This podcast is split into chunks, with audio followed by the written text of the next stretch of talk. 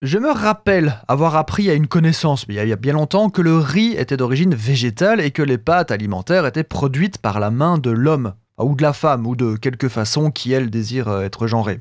Je vous ne ferai pas l'insulte de vous expliquer l'origine du riz et des pâtes, mais ces dernières années, nous avons vu pléthore de féculents alternatifs arriver dans nos rayons. Boulgour, quinoa, tapioca, blé, amarante, est-ce végétal ou produit de la main de l'humain? Le quinoa est originaire d'Amérique du Sud et il est d'origine végétale. Bien que ce ne soit pas au sens strict une céréale d'un point de vue botanique, en cuisine on le travaille comme tel. Il est intéressant sous plein d'aspects, le plus remarquable étant sans doute qu'il ne contient pas de gluten. Le boulgour, que j'ai longtemps connu sous le nom de boulgoul, est du blé dur concassé.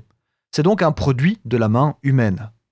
Le blé tendre, le froment, va servir à faire des farines fluides, des gâteaux, ce genre de trucs, et le blé dur va servir à faire de la semoule ou des farines de blé dur, hein, la fameuse semolina. Vous le sentez venir, hein, l'épisode sur le sujet, non? Et qui dit blé dur dit gluten, bien sûr. Le tapioca est une fécule issue du manioc. Et dans la vieille Europe, il ne sert qu'à faire des petits œufs de grenouille dans les potages, mais dans le reste du monde, on en fait des super trucs. Des gâteaux, des flans et j'en passe. Réduit en farine, le fameux foufou, il est une excellente alternative sans gluten à la farine euh, classique, je vais dire, même si j'aime pas vraiment ce mot-là. Le blé pré-cuit, qu'on connaît mieux sous le nom de Ebli, qui est en fait une marque qui vend ce produit, c'est tout simplement du blé ben, euh, pré-cuit. Après une cuisson du grain entier qui déstructure la céréale, il est séché, décortiqué, puis recuit.